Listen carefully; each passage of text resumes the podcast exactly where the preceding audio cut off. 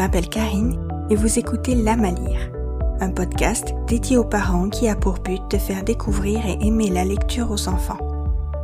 Alors, je ne suis pas experte, mais j'aime partager et échanger nos expériences de parents. Dans chaque épisode, je reçois un ou une invitée pour discuter d'un thème lié à l'enfance ou la parentalité. On vous partage une sélection de livres pour enfants liés au thème et nos expériences personnelles. Aujourd'hui, on parle de grandes dames, de féminisme, de l'égalité des droits filles-garçons et comment faire réfléchir justement la prochaine génération. Je vous souhaite une très bonne écoute.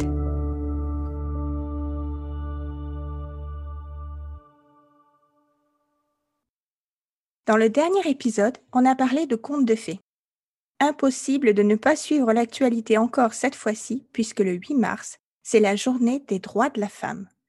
Alors s'il y en a encore parmi vous qui n'ont pas mesuré l'importance d'une bonne traduction, et là je fais référence à la version anglaise du 8 mars, le 8 mars, ce n'est pas la journée de la femme. Et d'ailleurs, pourquoi ne célébrerions-nous la femme qu'un seul jour par an, n'est-ce pas?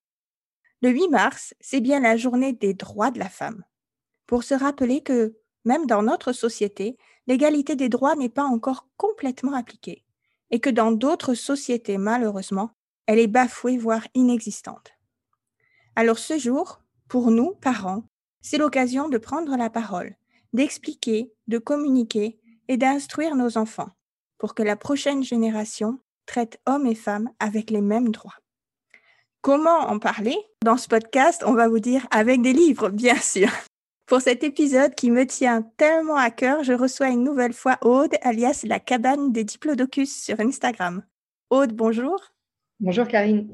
C'est toujours un plaisir de participer au podcast, vraiment. Merci, ça me touche énormément. Alors, en préparant cet épisode, on s'est rendu compte qu'on avait la même idée finalement de genre de livre qu'on voulait présenter.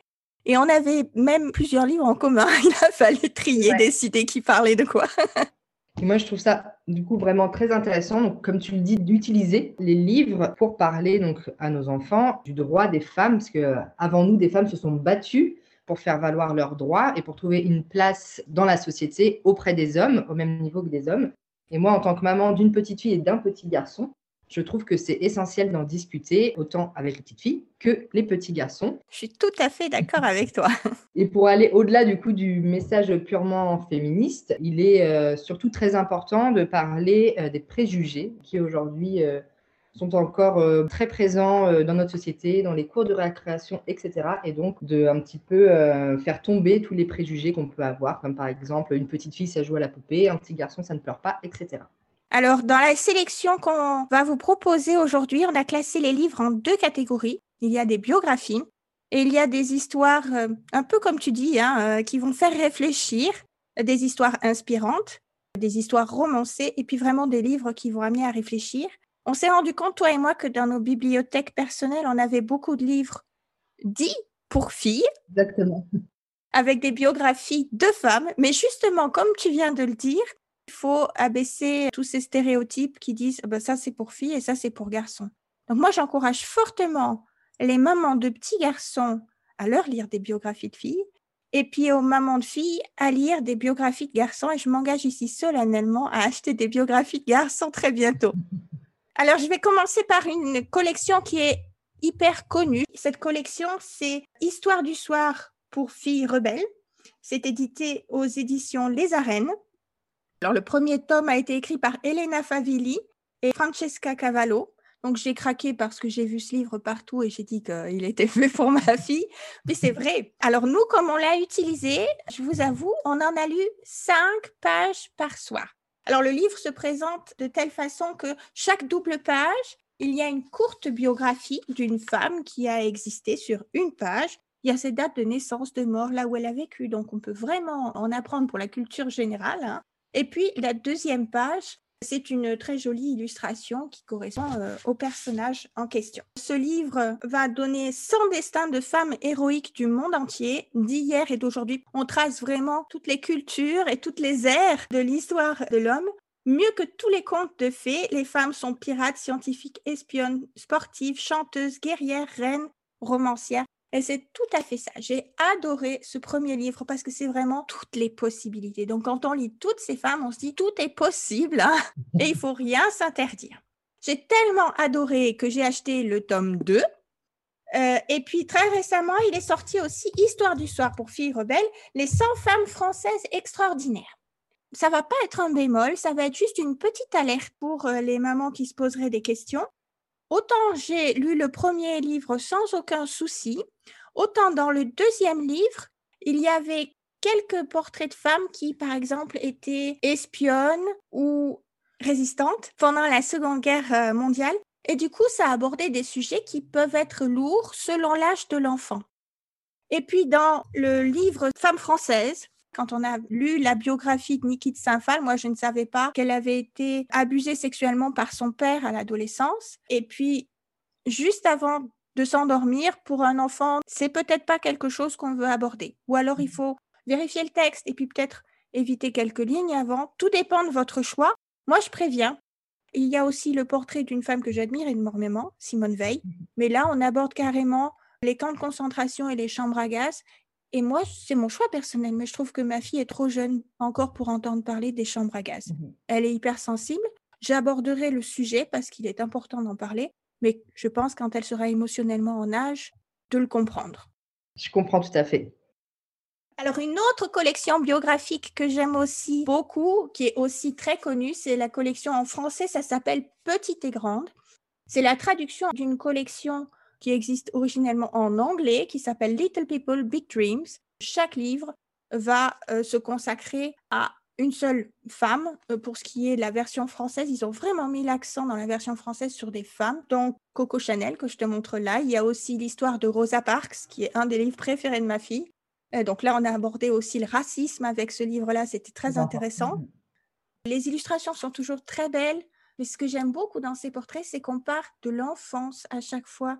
Euh, de la femme. Et des fois, on comprend l'origine de, la force de caractère de ces personnes dès leur enfance. Donc, je trouve ça bien. Je pense que ça permet aussi aux enfants qui vont écouter l'histoire, peut-être de s'identifier un peu plus. Se projeter. Mmh. Voilà, de se projeter, de se dire, «Ah, mais moi aussi, je pourrais faire ça plus tard parce que c'est vraiment ce qu'on veut faire finalement en lisant des histoires comme ça aux enfants.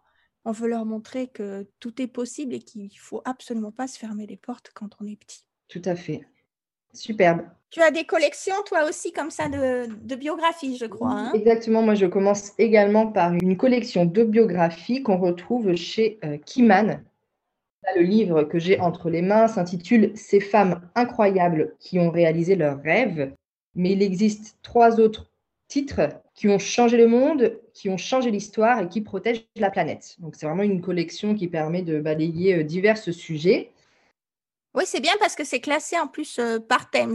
En effet, voilà, en fonction des thèmes qui plaisent à l'enfant, on peut choisir l'un ou l'autre des ouvrages, ou pourquoi pas toute la collection. Mais oui. Et du coup, celui-ci, c'est un album qui comprend 13 portraits. Uh-huh. Chaque euh, double page nous offre euh, donc un portrait de femme. Et ce que je trouve sympa, c'est que c'est très, très coloré, très dynamique. le texte est sous forme de petites bulles, de petites encarts. Ah oui, c'est très sympa ces petits encarts, oui. Voilà, donc il y a des petites anecdotes, il y a aussi bien sûr des dates, hein, les dates donc euh, de vie euh, de, la femme en question. Ça donne une approche assez ludique, assez conviviale, pas trop rébarbative comme peuvent l'être des fois un petit peu les documentaires pour le jeune enfant. Mmh. Cette collection-là est peut-être encore plus adaptée pour les plus jeunes. Oui, je pense qu'à partir de, 4 ans, hein, sans problème, on peut commencer à le lire. Alors peut-être pas tout l'ouvrage d'un coup, parce que c'est quand même assez lourd et assez dense en termes d'information, mais euh, voilà, une double page euh, par jour, par exemple. Et donc dans cet ouvrage, on retrouve donc euh, l'histoire de Katia Kraft, qui a gravi des volcans en éruption, mmh une femme courageuse, ambitieuse. Il y a également l'histoire de Sophie Blanchard, qui, à la mort de son mari, a repris son entreprise euh, en tant que pilote de montgolfière. Donc, c'est la première femme aéronaute professionnelle. Il y a également l'histoire du docteur James Barry, médecin, qui euh, finalement n'est pas un homme mais une femme. Donc, une femme qui s'est déguisée en homme pour euh, pouvoir exercer la médecine. Ah, génial! voilà, une preuve de courage et de forte ambition. Ça montre aussi euh, les difficultés qu'il y avait à l'époque. C'est ça, ça montre aussi les difficultés qu'il y avait à l'époque et euh, les prises de risques du coup, parce que bah, se déguiser en homme pour devenir médecin, si elle se faisait prendre, je pense qu'elle pouvait, euh, être jugée pour ça. Oui. Il y a différents portraits et je trouve que c'est vraiment sympa parce que ce pas des femmes qu'on voit souvent dans la littérature de jeunesse. J'aime beaucoup, voilà, comme tu dis, que ce soit des, des portraits un peu atypiques parce que j'avoue, les deux séries que j'ai présentées avant, on retrouve beaucoup de portraits dans l'une et dans l'autre. Alors ça peut être sympa parce que du coup, ma fille se souvient ah, mais ça, on l'a lu dans l'autre histoire. Et les biographies sont un peu différentes, complémentaires et tout. Mais j'aime beaucoup euh, que ce soit des portraits atypiques comme ça. Ça me fait penser, tu dois connaître aussi la collection Les Mini Confettis. Ah oui, j'adore, j'adore. De Perrine Bonafos. Moi, j'ai eu le plaisir d'échanger avec Perrine Bonafos. Elle m'a accordé une interview que vous pourrez retrouver sur le blog de Titoudou. Je mettrai la référence euh, dans les commentaires de cet épisode. Ce que j'aime beaucoup dans cette collection des mini confettis, bah, c'est un peu comme la collection que tu viens de dire là. Mmh. Ce sont des portraits qu'on va pas retrouver justement euh, un petit peu partout. Le tout dernier, il est sur Charlotte Perriand, qui a été une des premières femmes architectes. Et preuve qu'il y a encore beaucoup de progrès à faire, c'est que je n'en avais juste jamais entendu parler. Ah. Et en lisant l'histoire avec ma fille, c'est là où j'ai découvert que finalement, on a du Charlotte Perriand tout autour de nous, mais on ne le savait pas. Donc c'est bien aussi de lire des histoires comme ça et surtout des personnes atypiques pour rendre à César ce qui est à César. Ça, c'est génial aussi, euh, je trouve, euh, à travers les lectures qu'on partage avec nos enfants, d'apprendre des choses. Parce que moi aussi, donc, euh, dans ce livre de chez Kiman, j'ai appris des choses et j'en apprends presque tous les jours en lisant des documentaires. Et par exemple, ma fille en ce moment est passionnée d'espace donc les planètes, etc. Et j'apprends énormément de choses en lisant des ouvrages autour de l'espace, par exemple. C'est génial. Alors, pour compléter toute notre panoplie de, biographies, je peux vous proposer encore deux références d'histoires à écouter. Il y a le podcast, et j'en ai déjà parlé dans l'épisode avec Christine Pompéi, le podcast Les Odyssées de France Inter qui propose une très grande panoplie de biographies d'hommes et de femmes. C'est un des podcasts préférés de ma fille. La narratrice a vraiment un effort euh, pour euh, rendre les histoires. Il y a toujours un, petit côté dérision ou ironique, des petites blagues de temps en temps. Les biographies sont très complètes, vraiment adaptées pour enfants. Et puis voilà, quand c'est des femmes avec des portraits inspirants euh, féministes, c'est mentionné. Donc je, je rementionne encore une fois ce podcast ici. Et puis, si vous êtes fan de, de la boîte Luni, nous, on l'a depuis très longtemps. Alors, il y a un petit pack, c'est que 38 minutes, qui s'appelle Les Révoltés. Alors, c'est fait avec euh, les éditions Quelle Histoire qui ont aussi des livres et des euh, magazines que j'aime beaucoup. Et dans Les Révoltés, vous pouvez trouver le portrait de six femmes Aliénor d'Aquitaine, Olympe de Gouges, Rosa Parks, Jeanne d'Arc, Louise Michel et Angela Davis, qui permettent elles aussi à chaque fois d'aborder, outre l'égalité homme-femme, mais aussi des sous-thèmes comme le racisme notamment. Très intéressant. Je crois qu'on a des euh, histoires qui sont des biographies romancées. Exactement. La première que je souhaitais partager donc euh, avec vous, c'est Le secret de l'océan, la grande découverte de Marie Tarp. Donc Marie Tarp, elle était géologue, cartographe et océanographe américaine et c'est la première personne à avoir cartographié les fonds marins. Waouh Une personne vraiment importante dans le monde scientifique. Et ce que j'aime donc dans cet ouvrage, qui est vraiment à la frontière entre l'album et le documentaire, c'est qu'on euh, retrace donc la vie de Marie Tarp depuis son enfance pour comprendre euh, le cheminement de, sa vie. Donc euh, déjà quand elle était petite fille, elle adorait jouer dans les bois, dans le jardin observer les insectes, euh, jouer avec la terre, faire des expériences avec son papa, etc. Sauf qu'à l'époque, c'était euh, très peu conventionnel. Et euh, déjà, donc, dès ses premières années de vie, on lui reprochait finalement d'être attiré par ces thématiques. Et on lui a donc demandé d'étudier l'art, l'art, la mode, etc. Forcément, ça l'ennuyait beaucoup. Au moment de la guerre, quand les hommes sont partis donc au front, les femmes ont eu le droit d'étudier les sciences et de travailler donc sur les sciences pour pallier du coup à la non-présence des hommes. Et c'est comme ça finalement qu'elle est rentrée dans, le domaine scientifique. Et euh, elle a énormément étudié, énormément travaillé. Euh, mais très vite, elle a été écartée de grandes missions euh, qui ont été mises en place. Donc, par exemple, elle n'a pas eu le droit de partir en mer parce qu'une femme sur un bateau à l'époque, on disait que ça portait malheur. elle devait rester sur Terre pendant que ses collègues masculins partaient en mer étudier donc, le monde marin. Euh, mais pendant ce temps-là, elle ne s'est pas laissée démonter, elle a continué d'apprendre, d'analyser les données récoltées, etc., etc. Et elle a fait une grande découverte. Donc, elle a trouvé une faille finalement dans les fonds marins. Mais tout de suite, on lui a dit non, c'est pas vrai, c'est faux, euh, c'est une erreur, une erreur de fille. Enfin, c'est pas possible. On Mm. mettait tant de choses en, en doute et en question que c'était non accepté. À tel point qu'un scientifique, euh, donc Jacques-Yves Cousteau, On le connaît bien. hein. voilà, a mis en place une exploration dans le seul but de prouver l'erreur de Marie Tarp. Donc, euh, ils sont partis en exploration, sauf qu'en fait, ils se sont rendus compte qu'elle avait raison. Il a fallu admettre finalement que euh, c'est bien elle qui a euh, été la première personne à cartographier les fonds marins. Ah, C'est vraiment une très belle histoire déjà, inspirante et qui montre que voilà, les femmes ont aussi leur place finalement dans des domaines qui peuvent être, qui peuvent paraître masculins ou en tout cas qu'ils l'étaient. C'est une magnifique histoire. Il faut continuer à faire valoir nos droits, ne serait-ce que pour rendre hommage finalement à toutes ces femmes, dont Marie Tarp, qui se sont battues pour, euh, pour avoir leur place dans des milieux d'hommes. Et le petit plus du coup de cet ouvrage, c'est qu'à la fin, euh, il y a une double page avec vraiment donc la biographie.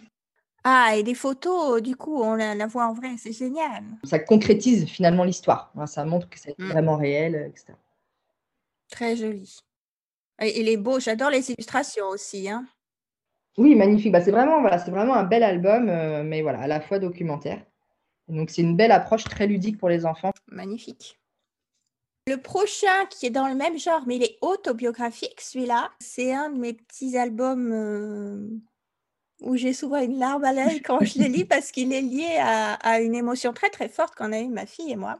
À la première découverte, on a entendu une lecture. C'était un groupe de lecture et il y avait trois femmes qui étaient invitées à lire cette histoire dans trois langues différentes. Donc on l'a entendu en allemand, en arabe et en tibétain.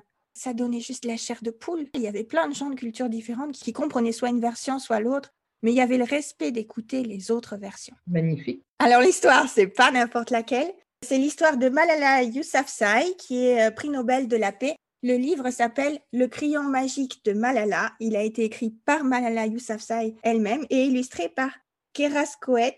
Il est euh, dans la maison d'édition que j'aime tellement, Gauthier Langros. C'est un très très beau livre. C'est écrit vraiment pour les enfants parce que quand on connaît l'histoire de Malala Yousafzai, elle s'est quand même fait tirer dessus. Elle a vécu euh, dans des conditions euh, vraiment très difficiles. Il y a la peur des talibans dans sa vie. C'est mentionné bien sûr, c'est très clair, mais c'est vraiment adapté pour une lecture d'enfant. Donc ça ne va pas terrifier l'enfant à la lecture.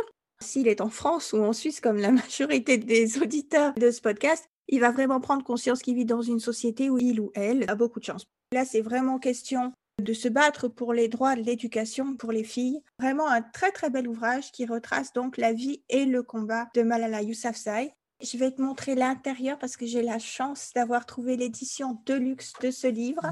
Je le recommande si vous êtes prêt à dépenser quelques euros ou francs de plus.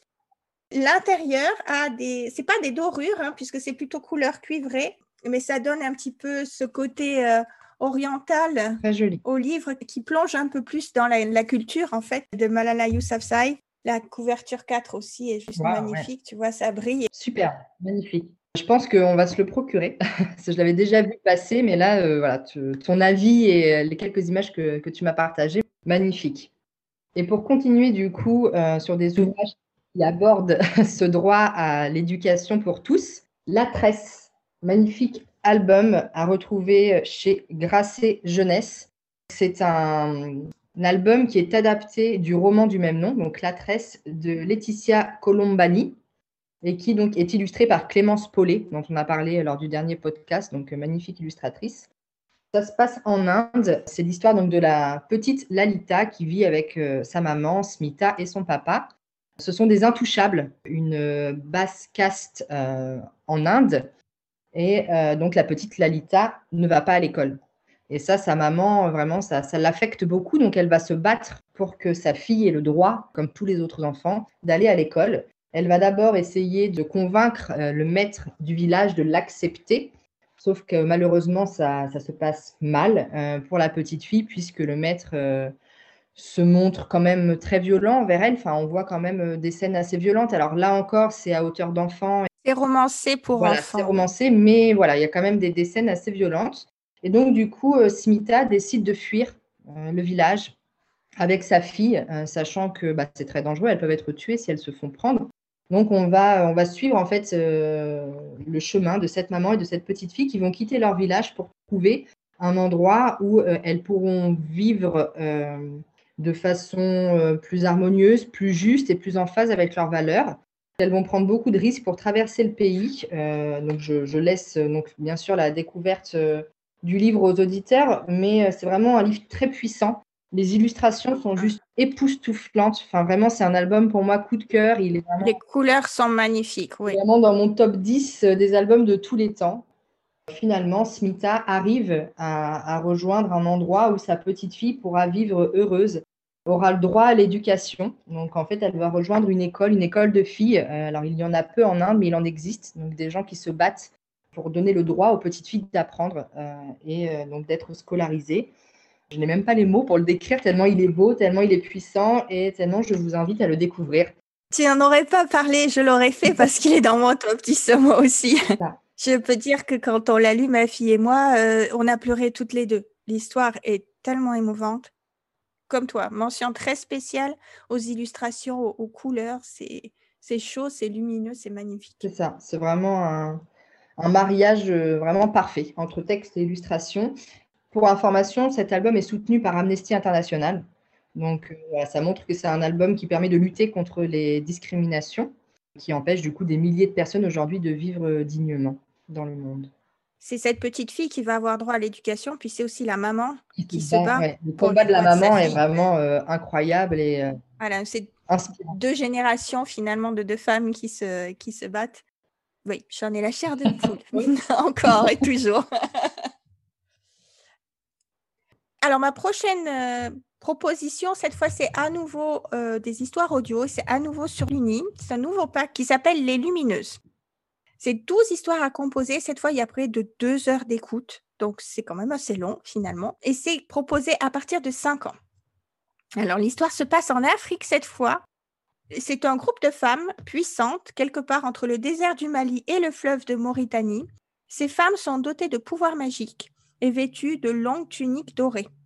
La légende raconte qu'elles apportent de l'aide à ceux qui en demandent. Donc, c'est des très beaux messages bienveillants. Et à chaque fois, on a une petite histoire d'une fois spécifique où on amène de l'aide. On a, par exemple, l'histoire d'une fille de lumineuse qui rêve de devenir grande et d'avoir elle aussi sa longue tunique dorée. Et on lui dit qu'il faut qu'elle accomplisse une fois un acte sans qu'on lui demande de l'aide, mais qu'elle aille trouver quelqu'un qui aurait besoin d'aide. Il y a plein de messages sous-jacents comme ça. Et puis, je trouve que c'est des histoires inspirantes parce que ce sont des femmes fortes, puissantes, qui amènent de l'aide. Mmh. Alors, j'aime beaucoup le message de cette série d'histoires et je le propose donc pour ceux qui auraient euh, le puni. L'autre point qui est intéressant aussi avec ce pack-là, c'est que euh, la, maison Luni a commencé à éditer les histoires maintenant sous forme de livres papier. Donc, si vous n'avez pas la boîte, mais que ce thème vous intéresse, eh bien, les lumineuses existent aussi en version papier chez les éditions Luni, accessibles sur leur euh, site web. Voilà. Alors, je retourne en version papier maintenant pour un de mes livres préférés. Donc, c'est euh, le livre de l'IA écrit par Alison Turfur et illustré par Heidi Stevenson.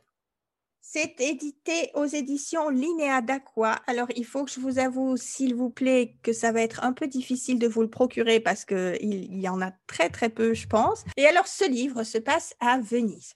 Alors, je te le montre. Hein. Les illustrations je craque complètement. C'est dans un style très impressionniste, très très doux.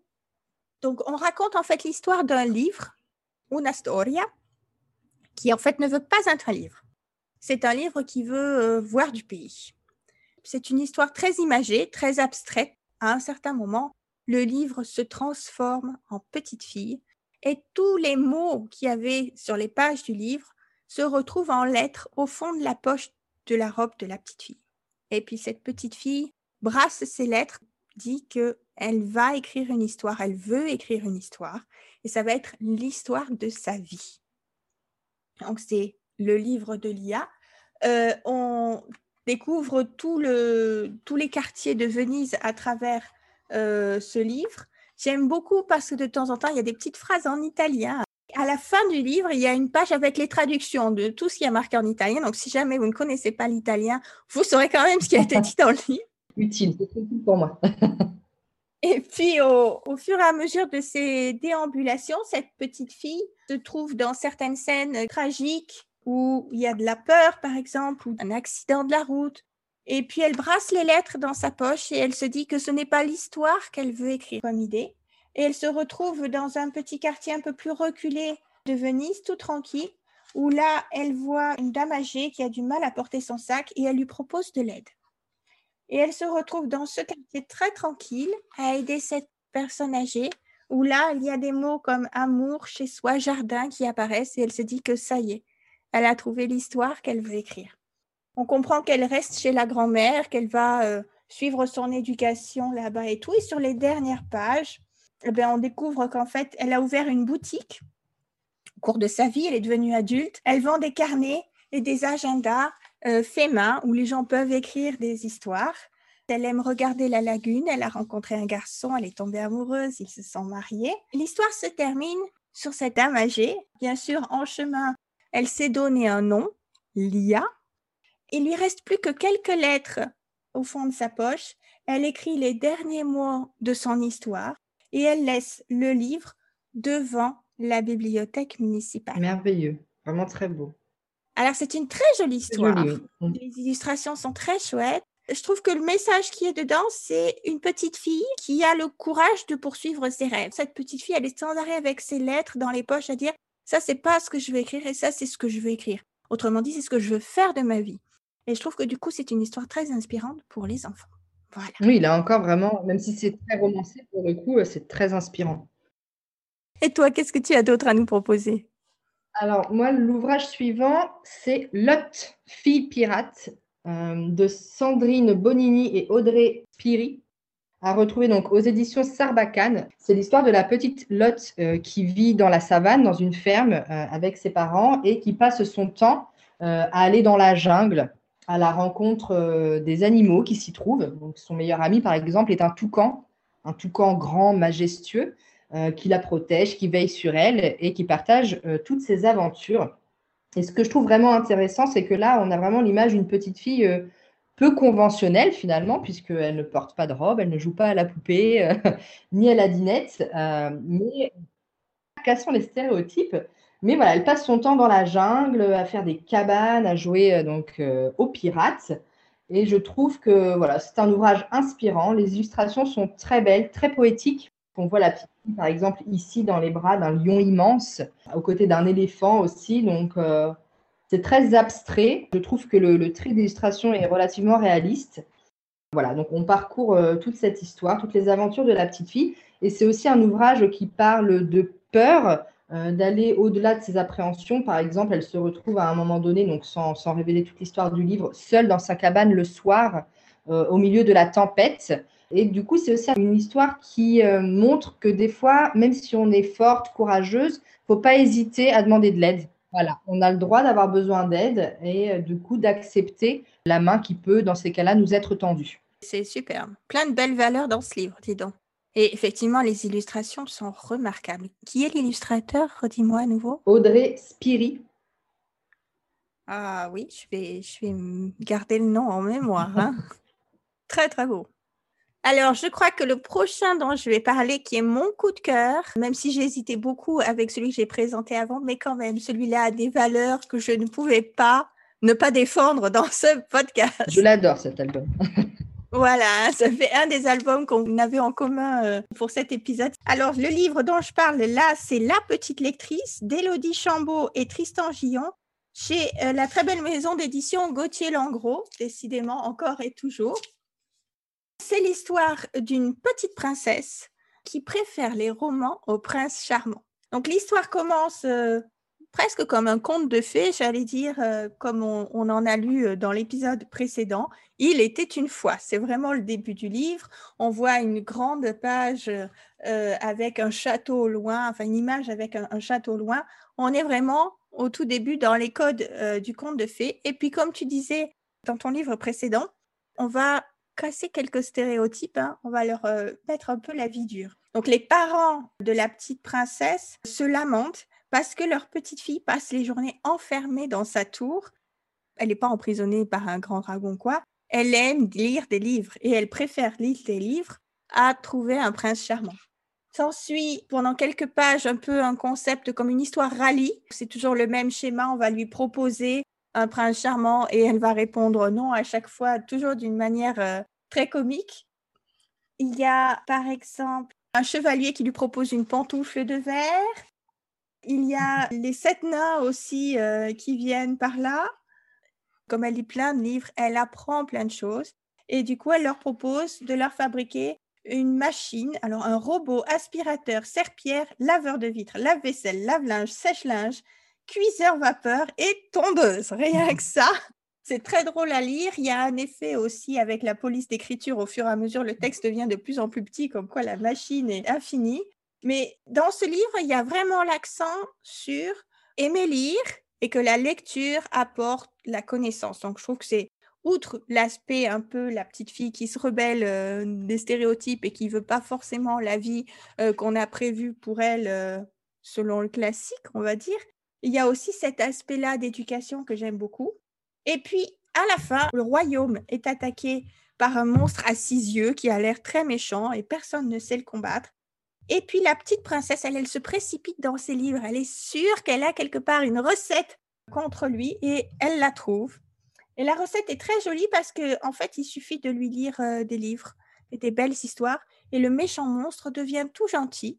La princesse lui propose même de lire des livres ensemble et de lui apprendre à lire. Donc il y a plein de messages bienveillants dans ce livre que j'adore. Et puis les parents, finalement, le roi et la reine qui se lamentaient au début que leur petite princesse ne faisait pas comme il fallait, que la relève du royaume n'était pas assurée, eh bien, ils finissent par comprendre qu'elle a fait des bons choix ils se vantent même qu'ils ont toujours eu confiance en elle. Ça, c'est un peu la partie euh, comique du livre. Mais vraiment, je le trouve euh, voilà, inspirant pour le message. Il casse des stéréotypes, il encourage la lecture, il a un message bienveillant, une touche d'humour, de jolies illustrations bien rondes. Là aussi, sur les illustrations, on casse un peu les stéréotypes puisque euh, la princesse, elle n'a pas une longue robe et tout ça. Elle a un, un legging avec un t-shirt un peu long, je crois, et puis elle a des cheveux bleus. Hein, mais pourquoi pas? Et je le recommande fortement. Tu en parles très bien. Comment tes enfants ont réagi à la lecture? Alors, ma fille, euh, donc, euh, qui a 5 ans et demi, l'a adoré. Euh, il a fallu le lire plusieurs fois. Elle a vraiment mmh. beaucoup aimé. comme tu dis, c'est une histoire un petit peu en randonnée. tous ces princes charmants qui se présentent à la princesse, et la princesse qui les rejette un à un de façon vraiment très drôle. Ça l'a beaucoup amusé. Le monstre aussi lui a beaucoup plu.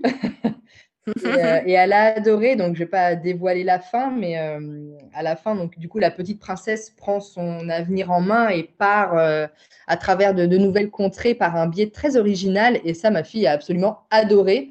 elle a même d'ailleurs voulu qu'on construise, qu'on aille voir voilà, ce, ce, que propose la petite princesse. Mais je dis malheureusement, aujourd'hui, ça, en tout cas chez nous, ça n'existe plus.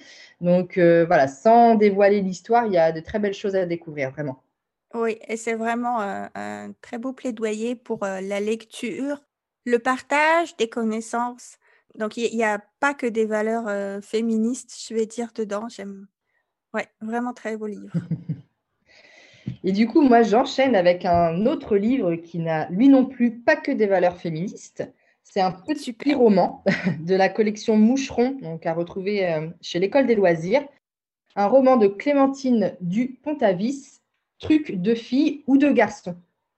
Et donc, c'est un roman ah. très court hein, qui est accessible dès 4-5 ans sans problème en lecture euh, offerte. Ah oui, parce que c'est un roman, mais il n'y a pas beaucoup de texte Il n'y a, pas beaucoup de texte. Euh, il y a pas mal d'onomatopées aussi. Euh, donc, on peut le lire très facilement en tant que parent à son enfant. Et la lecture est dynamique, chantante, entraînante. Et en fait, au fil des pages, on va rencontrer des petits personnages tout colorés. Donc, c'est des petits personnages euh, imagés hein, qui représentent des enfants finalement. Et au fil des pages, ces personnages vont discuter, échanger et casser tous les stéréotypes qui aujourd'hui séparent et clivent finalement les petites filles euh, et les petits garçons. Donc, comme par exemple, un petit garçon, ça ne pleure pas. Euh, une petite fille, ça ne joue pas au foot. une petite fille, ça ne devient pas président de la République. Euh, deux petits garçons n'ont pas le droit d'être amoureux. Voilà, ça va casser un petit peu euh, tous ces préjugés et c'est fait vraiment de façon très intelligente et vraiment euh, à hauteur d'enfant. Et c'est vraiment génial. Enfin, ça aborde énormément de thèmes Ah, magnifique. voilà, on rencontre par exemple un petit, un petit garçon qui a envie de danser. donc au début, on dit Mais non, tu ne peux pas danser, tu es un garçon. Mais bien sûr que si, il peut. Et vraiment, le message important dans, dans cet ouvrage, c'est que chacun avec ses goûts, ses envies et son caractère, donc en écoutant finalement ses ressentis, peut devenir qui il a envie euh, d'être. Et c'est vraiment un message euh, bluffant. Euh, ma fille, ça fait pas loin d'un an qu'on l'a maintenant peut-être. Et ma fille a tout de suite accroché, a tout de suite compris les messages qu'il y avait à travers ces lignes et ces illustrations. Donc vraiment, n'hésitez pas à, le lire à, à, votre enfant dès le plus jeune âge. Je suis certaine qu'il peut y avoir que des choses positives qui ressortent de cette lecture. Elle est magnifique. Oui, je vois là une double page que tu montres. Alors, c'est une écriture euh, un peu enfantine, un peu liée, euh, et des illustrations très, très simples. Donc, ça va parler dès le plus jeune âge. Et euh, ah, magnifique. Oui, je vais craquer. et dans cette collection, si vous voulez aller un peu plus loin, il y a deux autres titres. donc, un qui s'intitule Seul au monde, donc qui là va parler des différences qui existent. Forcément, on est tous différents, mais malgré tout, on peut tous vivre ensemble. Et un autre mhm. titre qui s'intitule Dans quel monde vit-on? Qui euh, là aborde des problématiques euh, écologiques, mais là encore à hauteur d'enfant, donc vraiment toujours euh, fait de façon très intelligente et très ludique. Ah oui, c'est très malin ce petit livre. Merci beaucoup. C'était une très très jolie sélection. Et puis j'espère que ça va inspirer plein de parents à lire des histoires comme ça à leurs enfants pour leur faire réfléchir pour discuter avec eux, bien sûr. Le plus important, c'est d'échanger, voilà. Sur cette... Voilà, il y a plein de biographies qu'on a proposées quand j'ai lu à ma fille. Ben, forcément, il est arrivé euh, une tonne de questions derrière. Alors, on parle. Si on n'a pas l'information, on va la chercher sur Internet ou dans un autre livre, ensemble ou pas. On s'enrichit de toutes ces existences. On ne peut que le souhaiter. Oh, je te remercie encore une fois. C'est toujours un vrai bonheur d'enregistrer un épisode avec toi. Merci à toi, vraiment. bonheur partagé. Merci, je te dis à tout bientôt. On va sûrement se trouver un thème euh, tout bientôt. J'espère. c'est sûr. Au revoir. Au revoir. Et voilà, c'est la fin de cet épisode. J'espère sincèrement qu'il vous a plu et qu'il pourra vous aider ou vous inspirer pour vos prochaines lectures avec vos enfants. Si vous avez aimé cet épisode, ou si plus généralement vous aimez le podcast L'âme à lire, laissez-moi un avis, un commentaire, un cœur, 5 étoiles, et abonnez-vous pour ne rien manquer des prochains épisodes. J'ai créé ce podcast parce que j'avais envie de partager mon amour de la lecture enfantine avec vous. Alors n'hésitez pas à me donner votre avis ou me proposer des thèmes en m'écrivant à info at Vous pouvez aussi soutenir le podcast en devenant membre sur Patreon. Vous trouverez le lien dans le commentaire de cet épisode. L'argent récolté me permettra de payer l'hébergement du podcast. Alors quoi que vous fassiez, je vous dis merci d'avance et à tout bientôt.